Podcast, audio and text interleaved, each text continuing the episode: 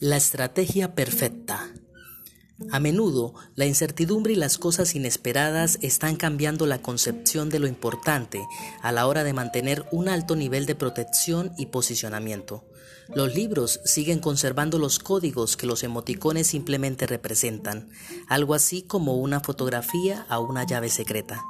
Las dimensiones siguen manteniendo las brechas entre las oportunidades de dar muchos clics o dejarnos llevar por el asombro de un dactilar en movimiento.